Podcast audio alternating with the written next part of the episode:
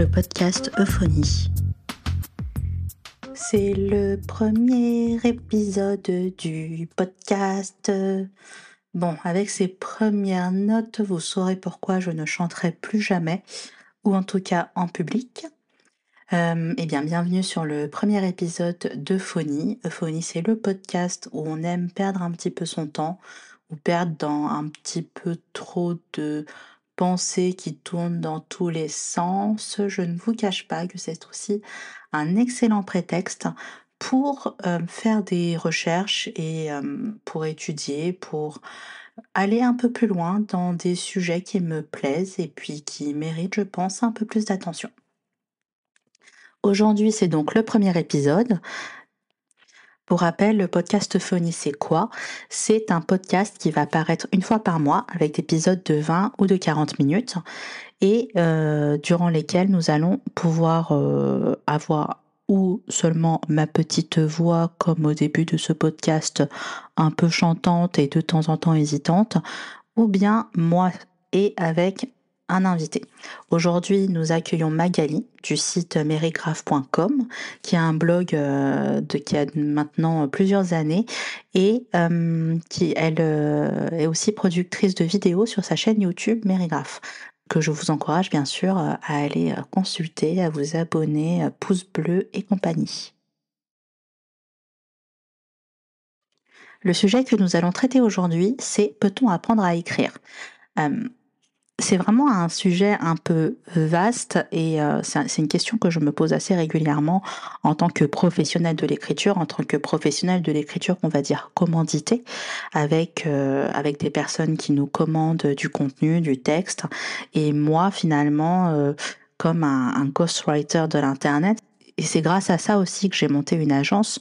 Donc il y a vraiment, il y a vraiment, surtout depuis qu'on a recruté au sein d'Insonance, il y a eu aussi ce questionnement de d'accord, on a une certaine vision de l'écriture, on a une certaine vision de comment raconter des choses avec des mots, mais comment aussi le transmettre à des collaborateurs pour, euh, pour aller plus loin. Et finalement, c'est ainsi qu'est venue l'idée euh, de ce podcast de Peut-on apprendre à écrire? Je vais commencer par quelques infos un peu, euh, un peu plus larges euh, pour vous dire que déjà apprendre à écrire, ce n'est pas seulement apprendre à aligner des mots sur un support.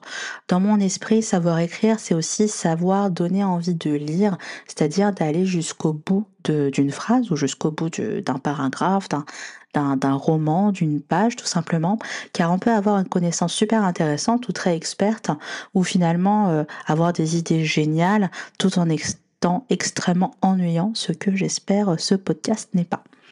Euh, mais euh, finalement, j'aimerais qu'on revienne sur quelques chiffres qui me tiennent plutôt à cœur.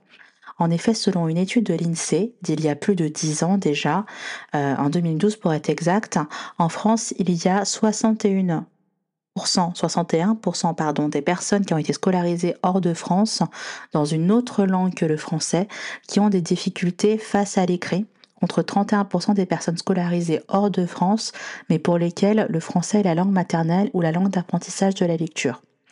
En fait, il faut faire un peu la différence entre les personnes qui sont nées en France ou qui sont nées hors de France, parce que bien sûr, elles n'ont pas été euh, elles n'ont pas été exposées de la même manière à la langue française, mais ce qui est important finalement dans tout ça, c'est que même parmi les personnes qui ont été scolarisées euh, en France, eh bien, euh, on a quand même un taux de difficulté face à l'écrit de 31%, quasiment un tiers des personnes ont du mal avec l'expression écrite.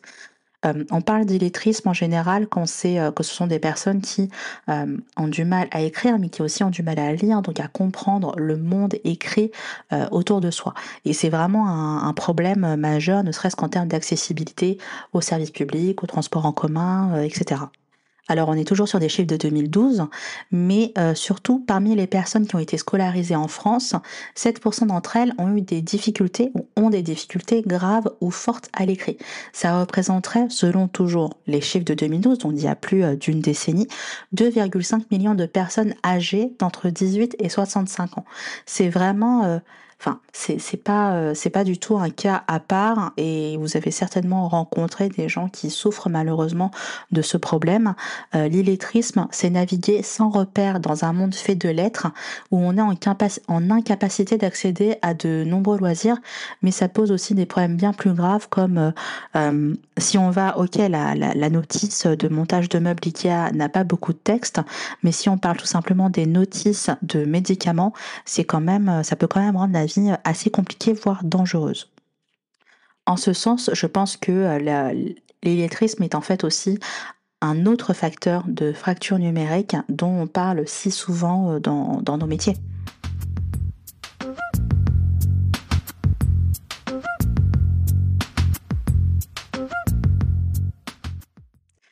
Revenons au sujet principal du podcast, qui est peut-on apprendre à écrire?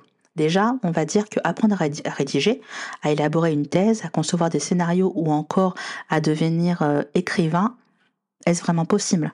Ou bien est-ce qu'il faut un talent inné euh, ou un début de talent sur lequel on travaille et euh, avec lequel on va forger finalement des compétences au fur et à mesure des années pour produire des morceaux de texte ou pourquoi pas des choses plus longues? Pour ma part, j'aime croire qu'il y a bien un morceau de talent pour démarrer la recette. Et du talent euh, ou de l'intuition, c'est finalement un point de départ que l'on va nourrir avec un soupçon de confiance en soi. Vous savez, c'est la confiance en soi que l'on reçoit de la part d'autrui aussi, parce qu'il suffit d'un compliment, d'une appréciation positive pour se sentir encouragé. On croit en son potentiel ou, euh, finalement où que ça puisse mener et que et quoi que cela puisse déclencher euh, une passion une vocation un métier euh, la célébrité euh, mais c'est pas vrai c'est pas forcément ça qui est important. C'est le fait de juste juste produire juste faire parce qu'on est encouragé.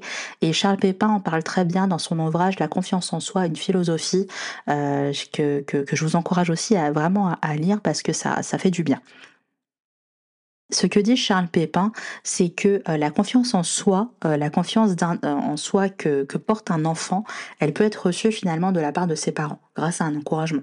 C'est ce qui est arrivé à Stephen King. le petit Stephen a commencé à imiter les scénarios de bande dessinée. Euh, en, écrivant, en rédigeant finalement les histoires qu'il voyait dans ses bandes dessinées. C'est ce qu'il raconte dans son, euh, dans son livre euh, Écriture, Mémoire d'un métier. Et il a présenté ces morceaux de, de texte, ces morceaux d'histoire à sa mère. Sa mère l'a encouragé vraiment vivement à écrire, mais elle était un peu, un peu déçue finalement que ce soit, que ce soit des, comment dire, que ce soit des, des textes copier finalement, que ce soit du plagiat. Et euh, elle, lui, elle lui a dit euh, tout de go, euh, je te donne, je te donne un peu d'argent si tu produis tes propres textes. Et c'est comme ça que Stephen King finalement, qui était enfant, a commencé à devenir écrivain professionnel auprès de sa mère. Et puis il y a aussi le milieu dont on est issu. si je prends l'exemple de Virginia Woolf, qui est née dans l'aristocratie intellectuelle de la fin du, du 19e siècle au Royaume-Uni, elle euh, vivait aussi auprès d'un...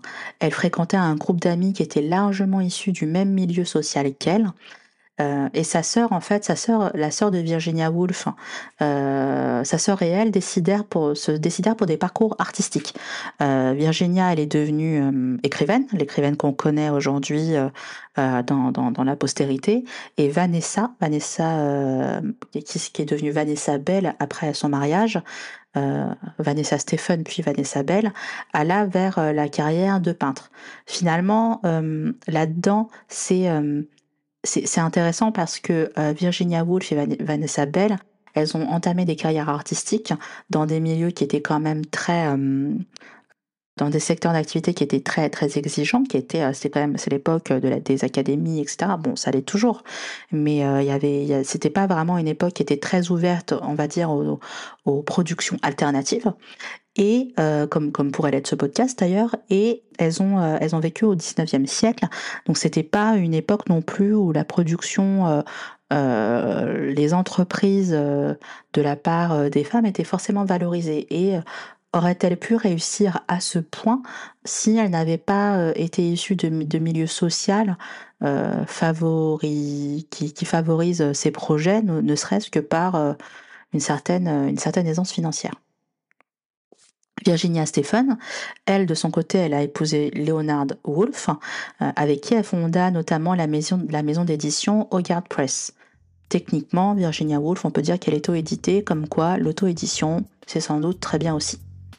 Et côté formation alors?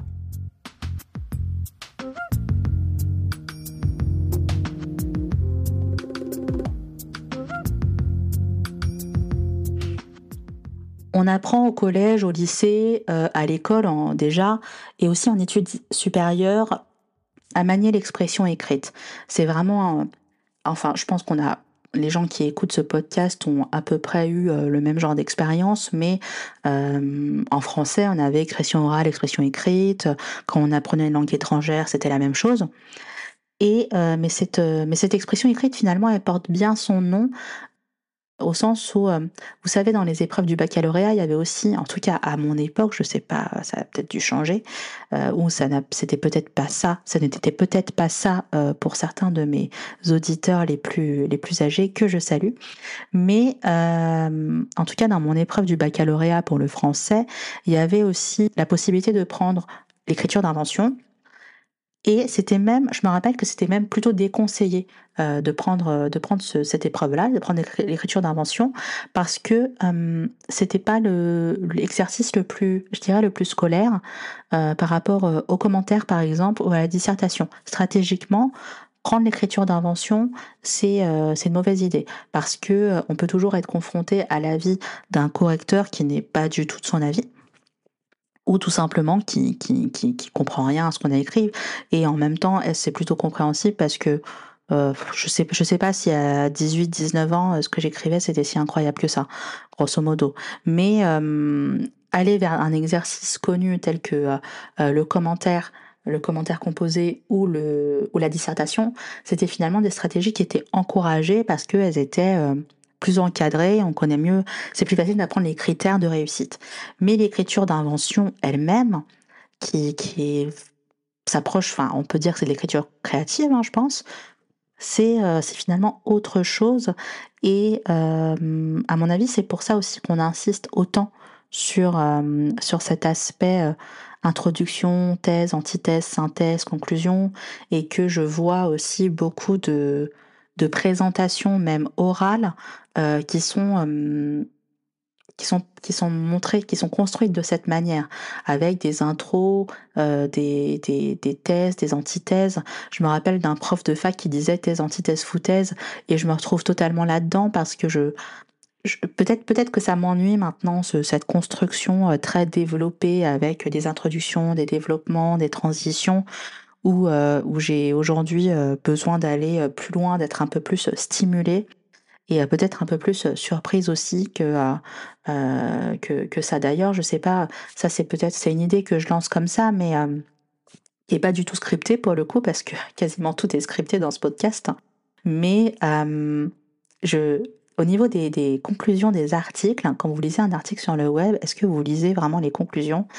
Et Enfin, je sais à quoi sert une conclusion, euh, la, la, fonction d'une conclusion et en quoi elle est utile, mais je pense que euh, moi je pense que ça m'ennuie. En tout cas, ça m'ennuie de les écrire.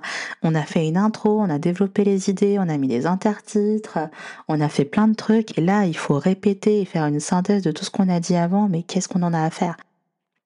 Côté formation encore, si on regarde euh, du côté de ce que euh, raconte le site de l'ONICEP, qui est le guide de référence des formations en France, si vous regardez la fiche écrivain, comment devenir écrivain, on se contente de nous raconter qu'il faut faire des études littéraires, sociologiques ou philosophiques, en gros euh, qu'il faut apprendre des trucs pour raconter des trucs. Je le, résume comme ça. Euh, je suis à peu près certaine de pouvoir vous dire qu'on n'apprend pas spécialement à écrire en études de lettres. Euh, J'en ai fait que, deux années, deux années de lettres modernes, mais euh, on apprenait surtout à lire.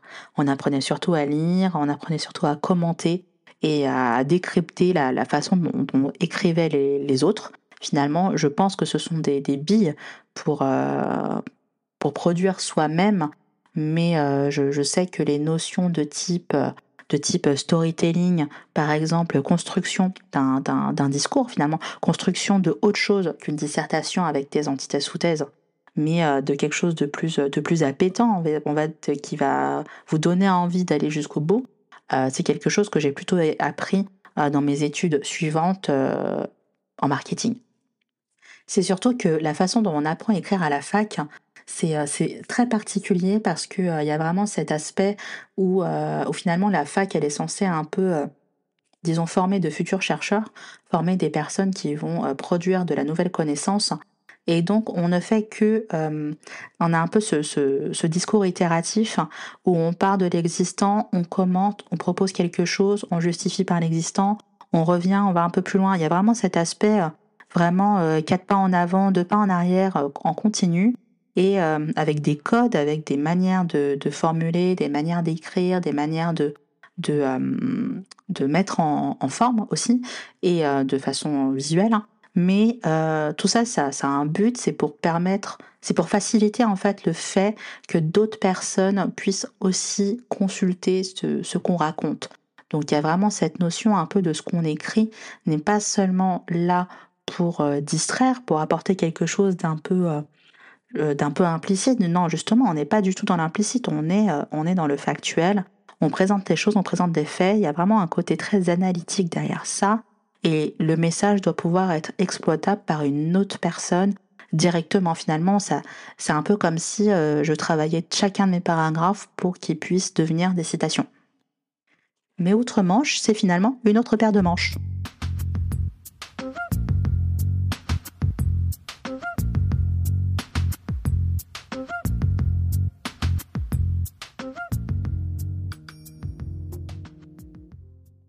Je me rappelle d'une fois, euh, à la fac encore, hein, je crois que c'était en deuxième année, où un maître de conférence dans notre semestre dédié au format du roman nous a appris que les études littéraires aux États-Unis étaient bien bien différentes. L'enseignement de l'écriture d'invention, d'écriture créative en général, il serait beaucoup plus banalisé, tandis que la France réserve cette pratique à des gens talentueux, euh, les autres pouvant finalement se contenter de commenter les œuvres dans des dissertes.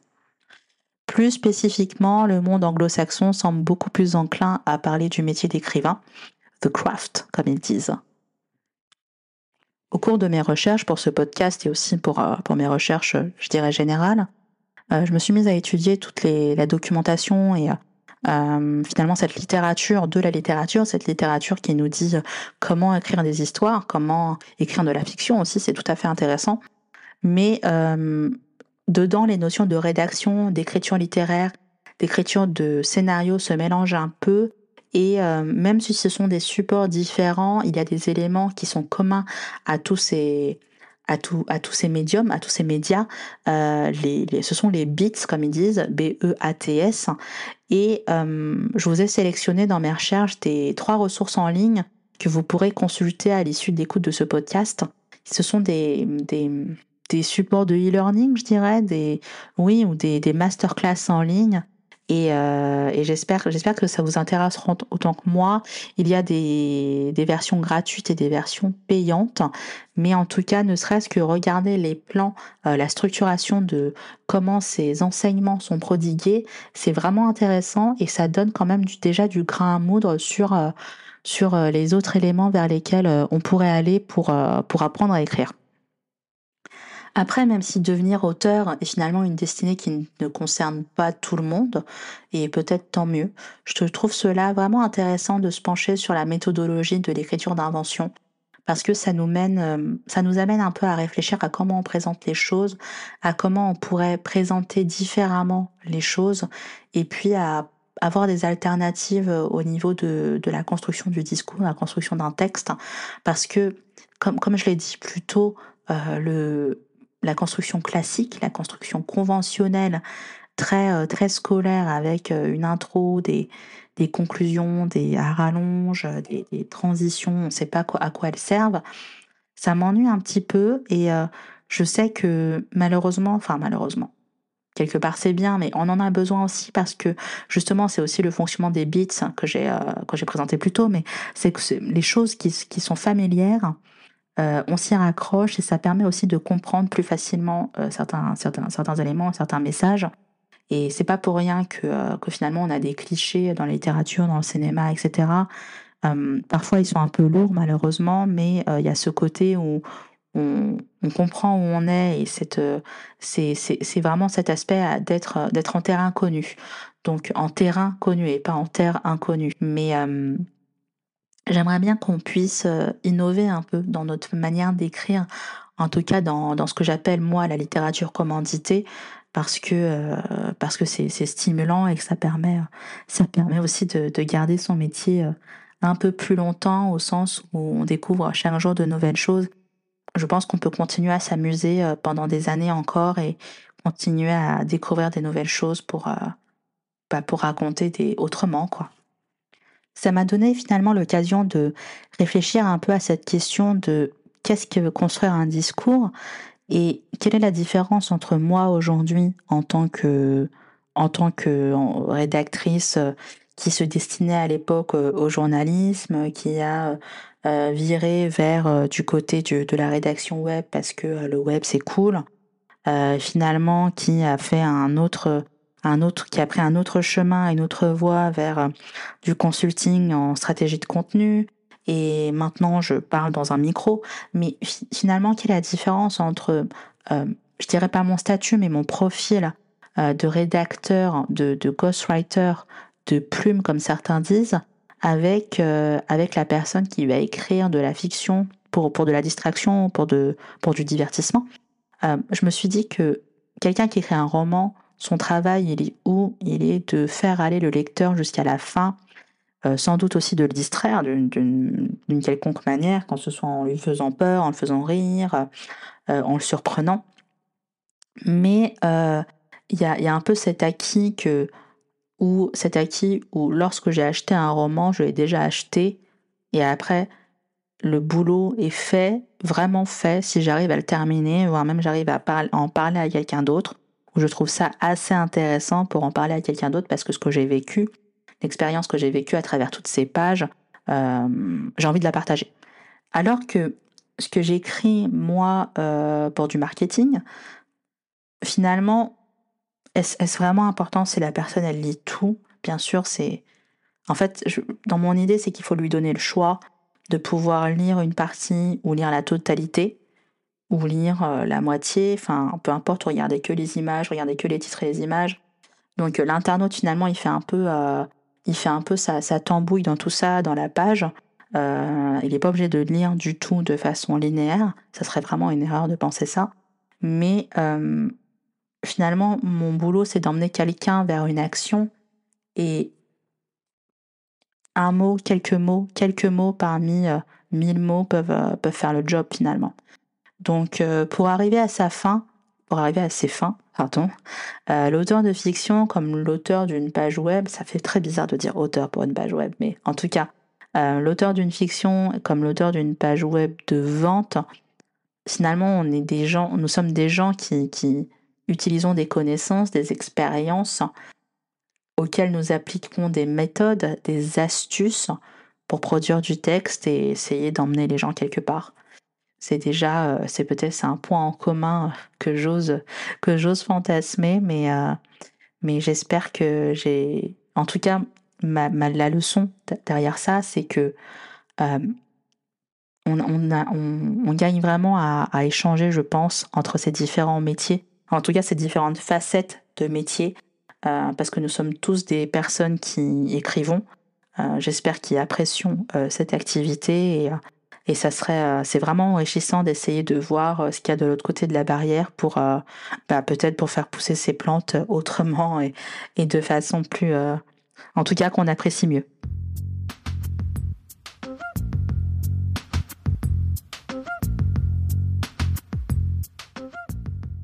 Maintenant, je vais accueillir Magali, Magali euh, du, site Mérigraphe, euh, qui va nous parler bah, de, tout ce qu'on vient déjà d'aborder, qui va nous donner son avis sur, euh, sur l'idée de peut-on apprendre à écrire.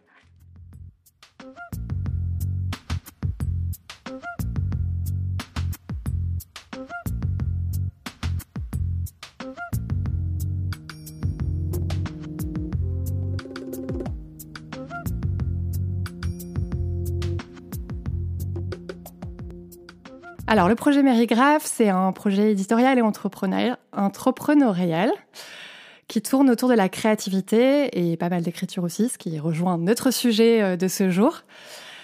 C'est euh, un projet que j'ai lancé il y a plusieurs années maintenant. Alors si je faisais la genèse, ça, ça remonte assez loin. Ça remonte au fait que je me suis lancée sur la blogosphère il y a assez longtemps maintenant. Et puis j'ai commencé à expérimenter euh, pour euh, trouver des espaces pour écrire et me publier et partager mes écrits. Et originellement, Mérigraphe, c'est c'est un blog. Et j'ai commencé à vouloir, en expérimentant autour de la photographie, à vouloir essayer de compléter mon écriture et, les mots d'images. Et c'est là que progressivement j'ai introduit la vidéo et j'ai ouvert une chaîne YouTube. Et donc aujourd'hui le projet Mérigraphe s'articule surtout autour de ma chaîne YouTube où je parle de créativité, d'écriture et puis autour d'une lettre créative, c'est une newsletter que j'envoie chaque semaine où je parle aussi de créativité. Finalement, bon, tu t'en as pas parlé, mais tu as aussi publié un... Alors après, voilà, oui, il y a la, partie euh, entrepreneuriale, disons. J'essaie de sortir des choses, de créer des, des supports ou des, ateliers qui permettent de monétiser mon projet et de le faire vivre, euh, de le soutenir financièrement. Et donc, je crée des ateliers en ligne autour de la créativité. Et euh, j'ai sorti l'année dernière une première publication en auto-édition sur euh, le journal de bord, sur la méthodologie du journal de bord et comment porter ses projets, parce que c'est vrai que une de mes préoccupations principales et ce autour de quoi les, gens qui suivent mon projet me rejoignent, c'est le fait de vraiment donner vie à ses envies, porter ses projets, renouer avec sa créativité, souvent dans des moments de, dans des transitions, des périodes de transition de vie, où on va ressentir ce besoin de redonner du sens à ce qu'on fait et de se retrouver soi-même autour de projets euh, créatifs. Ok, bah finalement tu euh, t'accompagnes, t'accompagnes tous ces gens un petit peu dans leur vie. C'est ça. Je pense que c'est ça qu'ils aiment aussi. Mm-hmm. Euh, du coup, mais pour toi, c'est quoi l'écriture créative? Alors l'écriture créative, à mon sens, c'est par opposition à l'écriture commanditée, parce que euh, j'ai travaillé dans la communication euh, pendant de nombreuses années où j'ai pratiqué l'écriture dans ce cadre-là, où on allait me passer commande de textes et euh, où j'allais digérer des idées, des réflexions, les enjeux d'un marché de mes clients, clientes, et j'allais transmettre des textes, des, écrits sur leurs problématiques. Et pour moi, l'écriture créative, c'est plus une écriture qui va être personnelle, qui va être à base de tes expériences, ton vécu, tes ressentis, et que ce soit de la fiction, de la non-fiction, tu vas vraiment avoir ce, travail, euh, cette injection de toi dans tes textes, dans tes écrits. Et c'est comme ça que je définirais l'écriture euh, créative. Mais euh, du coup, Magali, est-ce que une, est-ce que le fait d'écrire une lettre, ça peut être une écriture créative? Une lettre, euh, une newsletter, tu veux dire ou? Que tu envoies, tu adresses à quelqu'un. Une amie, oui, carrément. Ouais. Pour moi, ça, ça fait partie de l'exercice. Je pense que oui. après, en fait, l'écriture peut avoir des formes finales qui sont complètement différentes. Ça peut être euh, une lettre dans le cadre d'une correspondance, ça peut être une newsletter, ça peut être un message sur les réseaux sociaux, ça peut être euh, aujourd'hui aussi avec le monde d'Internet les formes euh, se sont encore plus variées par rapport à avant où on avait ce côté. Moi, c'est dans, mes échanges dans la vraie vie avec des personnes qui euh, sont plutôt éloignées de l'écriture et du fait d'écrire. J'ai souvent cette réaction ah donc tu écris des livres? Et en fait on a encore cette idée que l'écriture c'est très lié à un produit fini traditionnel dans le monde du papier qui est l'objet livre autour duquel on a un culte qui est assez fort et culturellement. Et, euh, pour moi, les formes aussi peuvent être créatives. J'ai l'impression que finalement, peut-être qu'on est dans un, en tout cas culturellement, en France en tout cas, parce que on connaît pas forcément aussi bien euh, les autres pays qu'on le voudrait, mais euh, il y a peut-être un aspect où tu es écrivain ou écrivaine au mhm. moment où, où tu publies un livre, c'est très lié au support finalement. Alors que euh, quand on pense par exemple à des, euh, à des projets très créatifs, très éditoriaux comme, euh, comme le phénomène des webtoons par exemple, qui sont des fictions mais sur un format totalement différent, numérique et visuel, euh, ces gens-là, est-ce qu'on qu'on les considérait comme des écrivains ou pas aujourd'hui? Et je remarque que derrière ça, qu'il y a vraiment une différenciation entre les termes rédacteur, écrivain, auteur, où euh, finalement ça, ça a des notions derrière très très différentes en termes de support et même de, bah, de quotidien de ces gens que je viens de citer, mmh alors que euh, alors qu'en anglais on dit writing et c'est tout quoi. Tout à fait. Ouais, c'est vrai que euh, il y, a des, y a des différenciations culturelles avec peut-être euh, cette idée que c'est un métier sacré, le métier d'auteur, d'autrice, euh, et, et, que euh, il faut qu'il y ait des, aussi des, des barrières qui te valident. Et je pense que le fait d'accéder à l'édition, par exemple, d'être édité, de publier un livre, il y, a ce côté sacré où du coup tu es reconnu par un métier ou par un domaine. Et, et je pense qu'il y a encore cette idée qui est très tenace ce que je trouve intéressant, c'est que quand Internet a fait émerger de nouvelles formes d'écriture, à l'époque, on a, et peut-être qu'il y a encore des personnes qui continuent de parler de ça comme ça, mais on a commencé à introduire le terme de nouvelles écritures. Et euh, on peut s'interroger, est-ce que c'est vraiment des nouvelles écritures ou c'est des façons d'écrire qui, et c'est juste le médium en fait à changer. Mais toi, dans ton processus d'écriture, euh, tu vas toujours travailler de la même façon. Ouais, ça peut être un sujet sur lequel on, peut, on pourrait débattre. non, non, mais c'est un, un, sujet hyper intéressant parce que, euh, tu vois, moi j'ai bossé par exemple dans des... Euh, dans, dans un... Alors ça s'appelait le service interactivité, tellement on n'avait pas trouvé de terme à l'époque par rapport aux écritures et aux médias qu'on mettait en ligne. Euh, Aujourd'hui, je crois que le département, il s'appelle Nouveau Média. Mais on avait notamment des, euh, des personnes qui venaient du télétexte dans la même équipe que moi. Et finalement, bah, le télétexte, ouais, bah, c'est de l'écriture, c'est juste un autre support, euh, d'autres règles, d'autres codes. Mais par rapport à ce que tu disais sur l'aspect euh, édition, euh, ce que je trouve intéressant, c'est ce côté, euh, ouais, bah, tu accèdes à un certain statut quasiment lorsque tu accèdes à l'édition par une, une, reconnaissance de, bah, des pairs, des gens qui, euh, qui a priori connaissent mieux que toi ce que devrait être la littérature ou pas. Et ça me fait rire parce que quand quand, on pense par exemple, par exemple à Virginia Woolf, qui est le monument de la littérature euh, anglaise euh, du début du XXe, techniquement, elle est auto-éditée en fait. Parce qu'elle a fondé avec son, son mari à l'époque son, c'est la maison d'édition. Donc techniquement, en fait, Virginia Woolf elle-même, la grande, elle est auto-éditée. Euh, mais personne n'oserait jamais dire Virginia Woolf euh, c'est bon euh, elle est auto-éditée c'est pas une vraie écrivaine personne n'a validé avant ce qu'elle allait faire quoi. Mmh.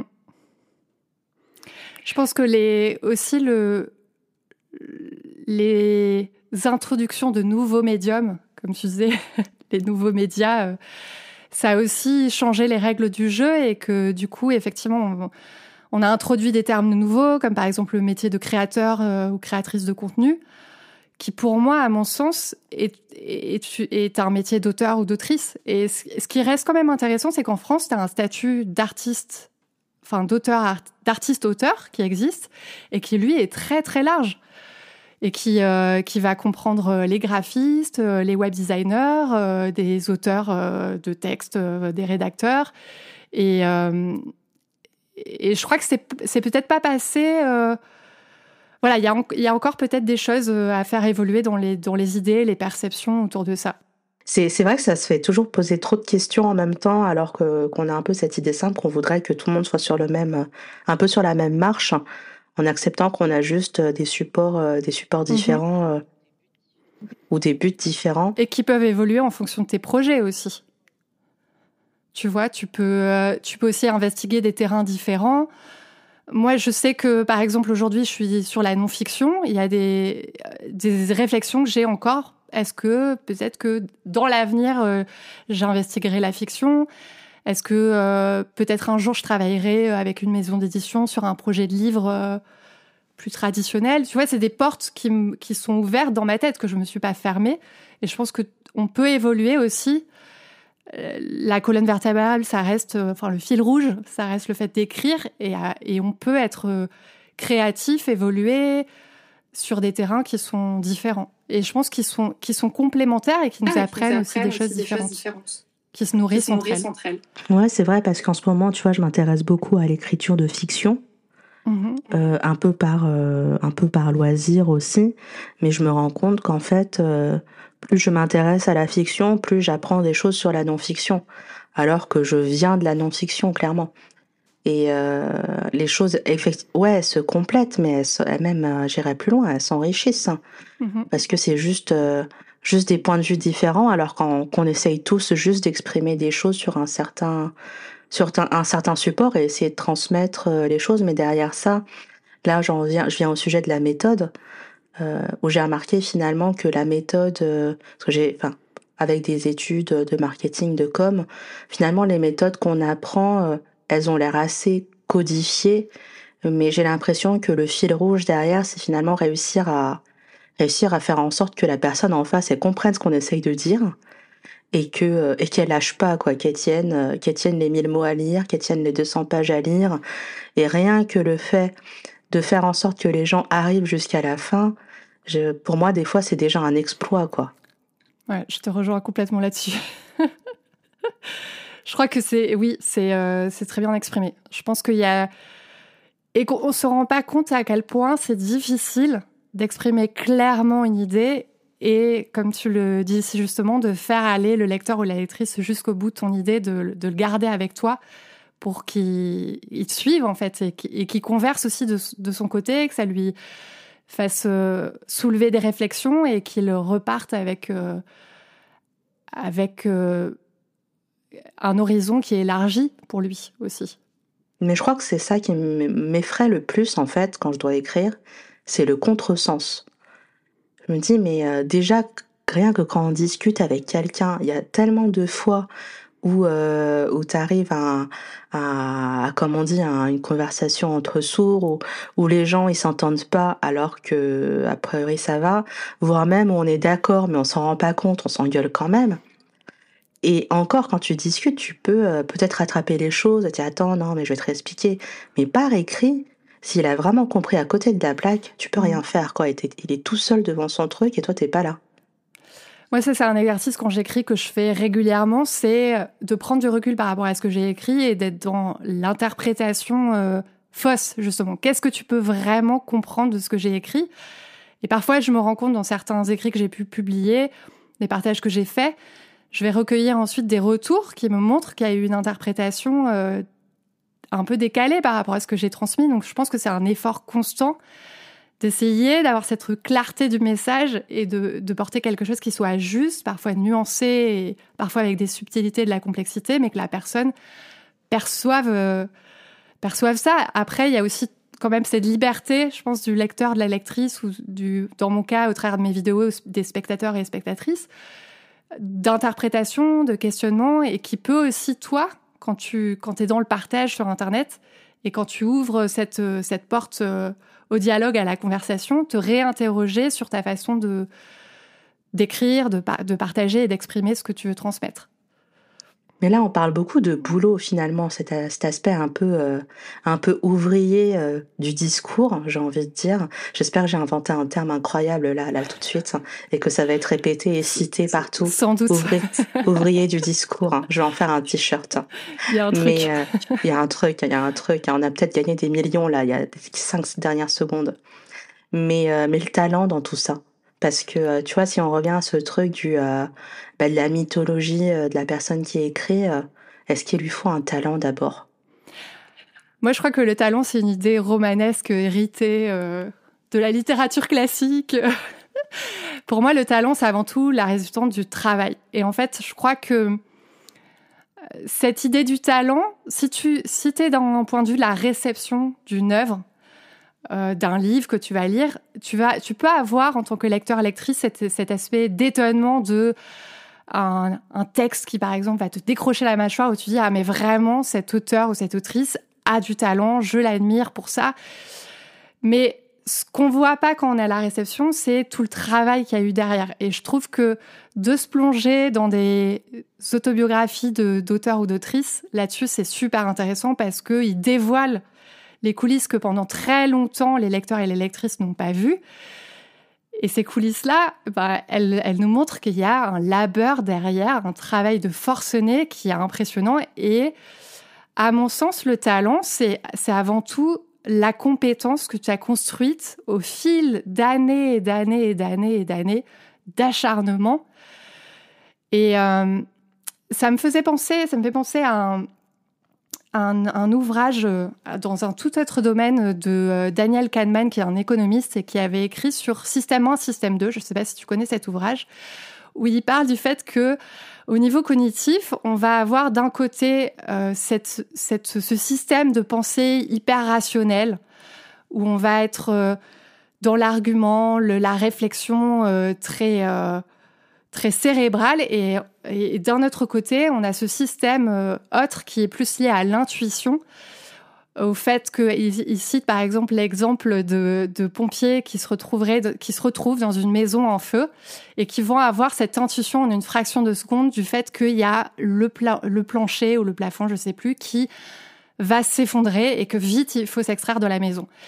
Et euh, moi, je le retrouve d'un point de vue créatif, c'est que au fur et à mesure des années de travail où tu vas avoir des moments où tu vas tu vas lutter avec certains aspects de ton de ton de ton ouvrage, enfin de ton artisanat, comme tu le disais, ou du fait, enfin voilà, de ton travail d'ouvrier du discours, tu vas au fur et à mesure intérioriser des choses, internaliser des choses qui vont fonder une espèce de d'intuition. Et peut-être que le talent, finalement, c'est ça, c'est cette résultante du d'un d'heures et d'heures et d'heures de travail que tu as engrangé et qui donne un savoir peut-être parfois lié à l'intuition. Tu vas dire en une fraction de seconde, ah ben tiens, je vais faire ce choix créatif-là parce que ben, tu as eu cette expérience passée peut-être de projets qui n'ont pas marché, de choses qui ont coincé, ou de retours que tu as eu sur ton travail où tu t'es rendu compte que tu avais peut-être fait fausse route. Et, euh, et, et voilà, pour moi, le talent, c'est la résultante du travail. Finalement, peut-être que, enfin, j'ai réfléchi en t'écoutant parce que j'essaye d'écouter les gens à qui je parle, mais euh, peut-être qu'on devrait ne pas confondre talent et virtuosité. Enfin, parce que tu vois, quand je, quand je pense à un virtuose, j'imagine euh, un type avec euh, un costume en queue de pie devant un grand piano à queue et, et, et soudainement sortir un truc incroyable ou cette espèce de, de d'imagerie euh, du peintre qui lance euh, des jets de peinture sur sa toile et soudainement c'est c'est magnifique. Peut-être euh, il y a un côté virtuosité mais un peu de de la de la création je dirais miraculeuse où soudainement tu es surpris par un truc incroyable mais finalement je pense que ça s'oppose pas à l'idée bah, du travail parce que est-ce qu'on est en mesure d'arriver à ces moments un peu de virtuosité ou de, de trouvailles si on n'a pas travaillé avant finalement? Si, euh, si c'est que euh, peut-être qu'effectivement il y a des moments où on a des déclics, on se dit ouais effectivement c'est ça que je veux, c'est comme ça que je dois faire, mais mais on a peut-être l'illusion que ça vient tout seul et c'est peut-être ça revient peut-être tu sais sur ce ce truc des muses, un truc qui vient de l'extérieur et qui, qui te rencontre qui, et qui te dit oh bah ça c'est ça faut que tu fasses. Alors qu'en fait c'est peut-être beaucoup plus un travail sur soi et intérieur et et juste bah faut se faire un peu violence de temps en temps et lire des trucs et, réfléchir. Et euh, un travail euh, parce que le, truc des muses par exemple c'est Elizabeth Gilbert dans Big Magic comme par magie qui en qui en parle. Et j'ai personnellement quand j'ai lu la première fois son livre qui est super et qui est souvent dans la liste des livres euh, recommandé sur l'écriture et sur la créativité. C'est un super livre, hyper, euh, hyper inspirant, qui fait beaucoup envie, mais elle, elle introduit justement cette idée de, muse où la créativité, c'est ça, tu vas être connecté avec, euh, avec une force supérieure et qu'il faut la laisser s'exprimer à travers toi. Et en fait, alors moi, je suis plutôt sceptique avec cette façon de, de transmettre les choses, mais je trouve que ça rejoint quand même l'idée du lâcher prise à un moment donné pour... Euh, pour avoir ce côté ingénieux ou cette, euh, cette idée de, génie dont tu parlais. Ah, il y a ce côté, il faut se laisser aller en fait, c'est autoriser, permettre. Et ça, ça c'est pas évident, c'est pas facile. Ouais, c'est vrai qu'il y a peut-être un côté dans tous les travaux créatifs, quels qu'ils soient, euh, bah juste, il y a un moment, tu te jettes un peu dans le vide. Moi, je sais que quand je dois publier quelque chose, j'ai beau y avoir travaillé longtemps, il y a toujours un moment un peu, un peu nerveux où je me dis non mais c'est bon, je publie. Allez. Et, et, je clique sur le truc et je me dis ok ça c'est fait. Un peu comme comme quand je, je pourrais retirer un pansement quoi. Je me fais limite ça me fait un peu mal quoi. Je dis allez on y va, on y va, on saute. Euh, c'est bon, euh, là tu as passé du temps, euh, pourquoi ça serait pas fini Je m'engueule un peu avec moi-même de temps en temps là-dessus, non tu pourrais faire plus et tout, mais en même temps si je fais plus je sors jamais les trucs. Mm. Donc il faut un peu le, juste milieu dans tout ça. Mais ouais, c'est le juste milieu entre l'attention, enfin l'attention, un fil tendu, et et la, la, libération, quoi, le fait de parfois lâcher prise, laisser aller, pas attendre d'être, euh, d'avoir un projet parfait, sinon on n'arriverait jamais jusqu'au bout, comme tu le dis. Et c'est, je pense que la créativité, elle repose vachement sur euh, sur ça, sur ce côté euh, aller va-et-vient, aller-retour entre un état où tu es tendu, dans le blocage, peut-être la frustration où tu rencontres un problème, et un, état où tu lâches et, et tu avances et tu t'autorises de faire, tu te permets de créer. Je me dis que peut-être euh, d'un point de vue euh, purement coaching psychologique, peut-être qu'il faudrait qu'on accepte euh, bah, que si c'est création, ça veut dire que c'est toujours en progrès, quoi. Mm. C'est toujours en cours, donc se dire que ouais, un truc que tu publies aujourd'hui et que tu regardes plus tard, dans 5 ans, 6 ans, j'en sais rien, tu te dis ok, c'était un état en fait, c'était un jalon dans dans ce processus et, et pourquoi est-ce qu'on devrait euh, être abouti aujourd'hui alors qu'on n'a pas fini euh, notre petite vie? Et je me dis effectivement, il y a des trucs que je lis euh, bah, de certains auteurs que j'apprécie beaucoup, ou même des films de réalisateurs que j'aime beaucoup, et je revois les premiers. Je me dis ok, ces choses-là, en fait, ils étaient assez bons pour attirer l'attention et pour finalement les encourager à continuer. Mais en fait, euh, bah, foncièrement, par rapport à ce qu'ils font aujourd'hui, euh, c'est peut-être plutôt bof, quoi. Ouais. Mais, mais c'est relatif. C'est déjà bien meilleur, sans doute, que, que plein d'autres choses. Mais, euh, mais que c'est des gens qui, qui ont progressé. Malheureusement, de temps en temps, tu as aussi l'impression que, que ça se dégrade, mais c'est un autre problème. Ouais. Mais un peu comme toutes ces séries télé où la dernière saison, le dernier épisode est très, très, très, très bizarre mais où ça te finit toujours en un truc hyper mystique alors que jusque-là c'était hyper pragmatique. Où tu sens qu'ils ont voulu finir et qu'il fallait trouver une fin et... Euh, fallait finir, fallait faire un truc. Euh... Je sais pas, je sais pas si t'as regardé cette série euh, mythique, mais euh, moi je me rappelle toujours de la fin de Caméléon qui m'a marqué par rapport à ça. Le truc avec Jarod là qui, qui, qui, qui, prenait la vie, trilogie du samedi, enfin bref tous ces trucs là. Et, et en fait c'est une série vraiment typiquement série feuilleton chaque épisode le gars c'est un génie, il rencontre un truc, euh, il résout, euh, il résout le problème.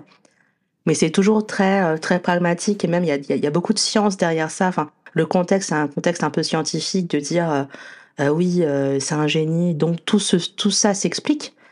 Et d'un coup, tu finis sur un machin mystique dans une grotte avec des peintures sur les murs. Pour le dernier épisode, tu dis mais qu'est-ce qu'ils ont fait quoi? Pourquoi ont-ils fait ça? Donc parfois, oui, tu peux progresser, pas forcément dans le sens que le public voudrait, mais peut-être que toi, tu es content. Ouais.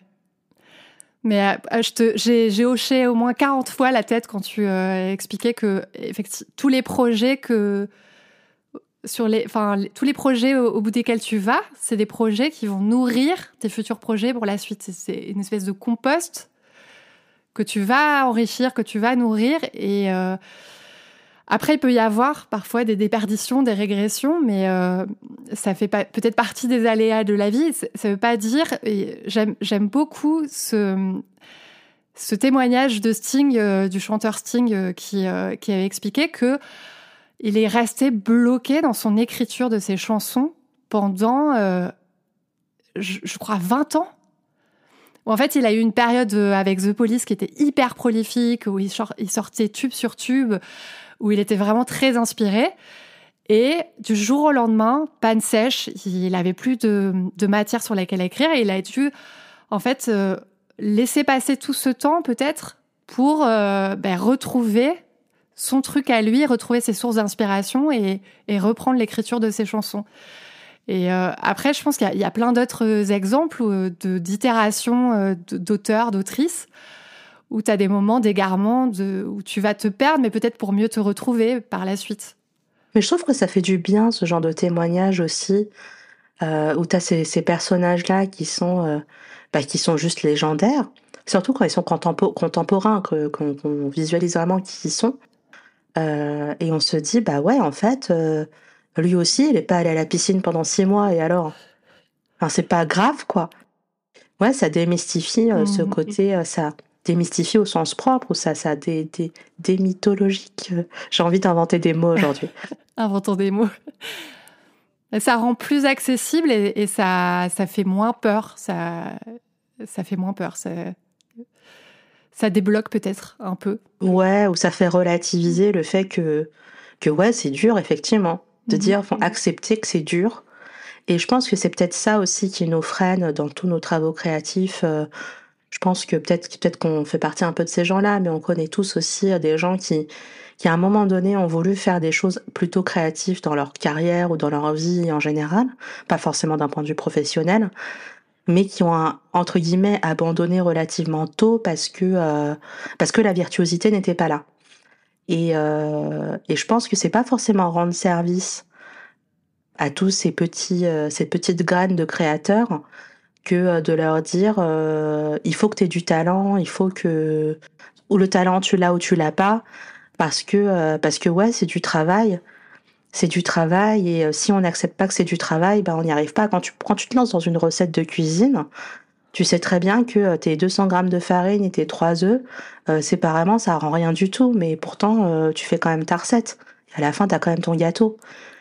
Mais tu te dis pas, bah mon œuf, il est pas assez jaune, du, du don, je pourrais rien en faire.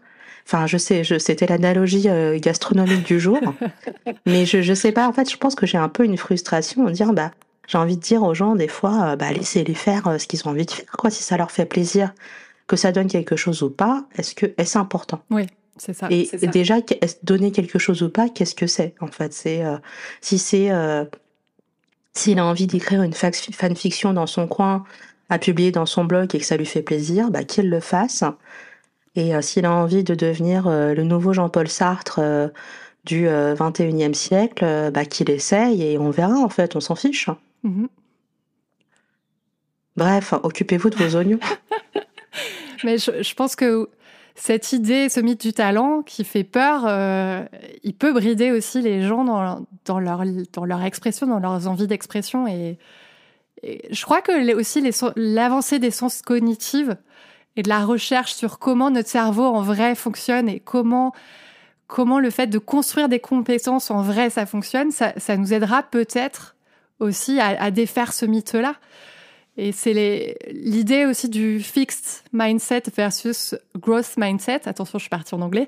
Euh, mais tu sais, le, le, je sais pas si tu as entendu parler, c'est les travaux de recherche d'une d'une chercheuse qui s'appelle Carol Dweck et qui a qui a fait ce distinguo entre les gens qui vont avoir un état d'esprit, un système de croyances qui sont axés sur la croissance, le développement de leurs compétences et l'expérimentation, versus les personnes qui euh, vont se freiner et rester figées en se disant que leurs compétences et leurs capacités qu'elles ont, elles, elles sont euh, purement innées et qu'elles n'ont pas à se développer.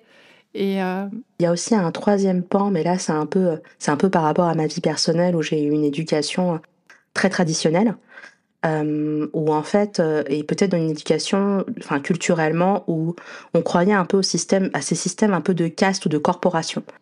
Euh, moi, je me suis, j'ai très, je me suis très vite dit euh, que je voudrais faire un métier qui est, qui en tout cas relatif à l'écriture, qui est relatif à la, à cette création, à ce mode d'expression. Euh, après, je, évidemment, quand t'es enfant, tu sais pas forcément quelle forme ça va prendre, mais je savais en tout cas que je voulais aller dans ce, dans ce sens-là.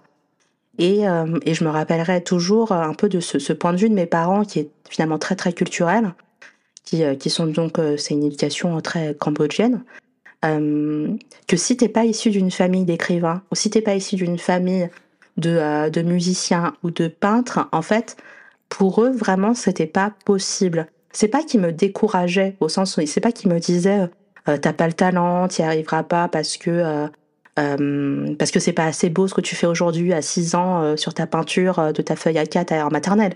C'est pas ça du tout.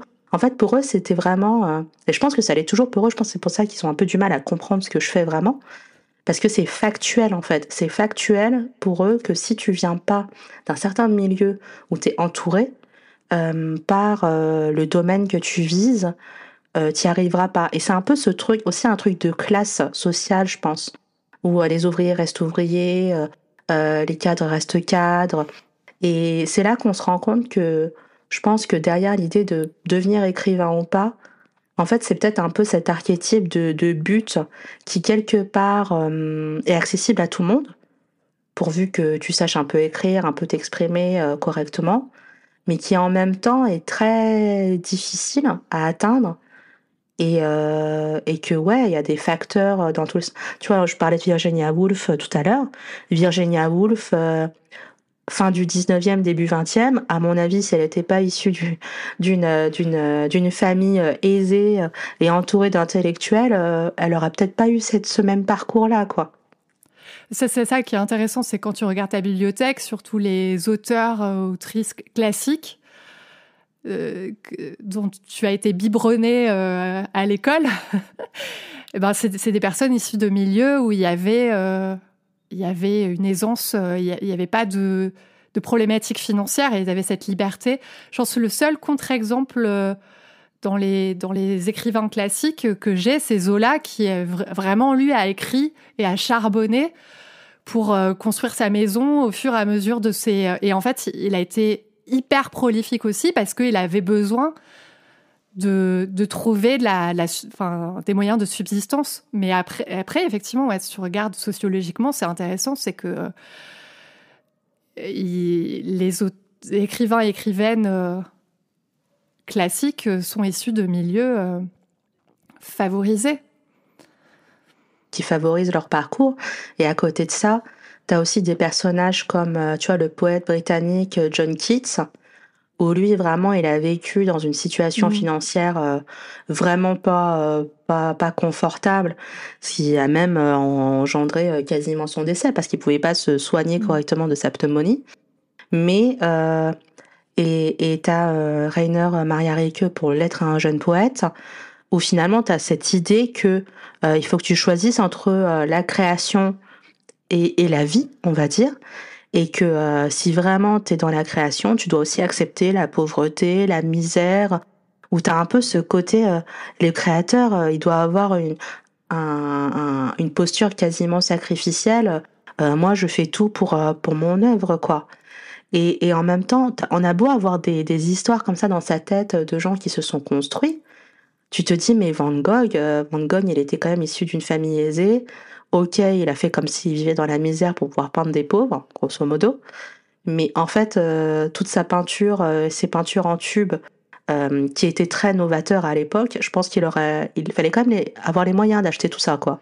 C'est son frère qui a financé, ouais. Mm.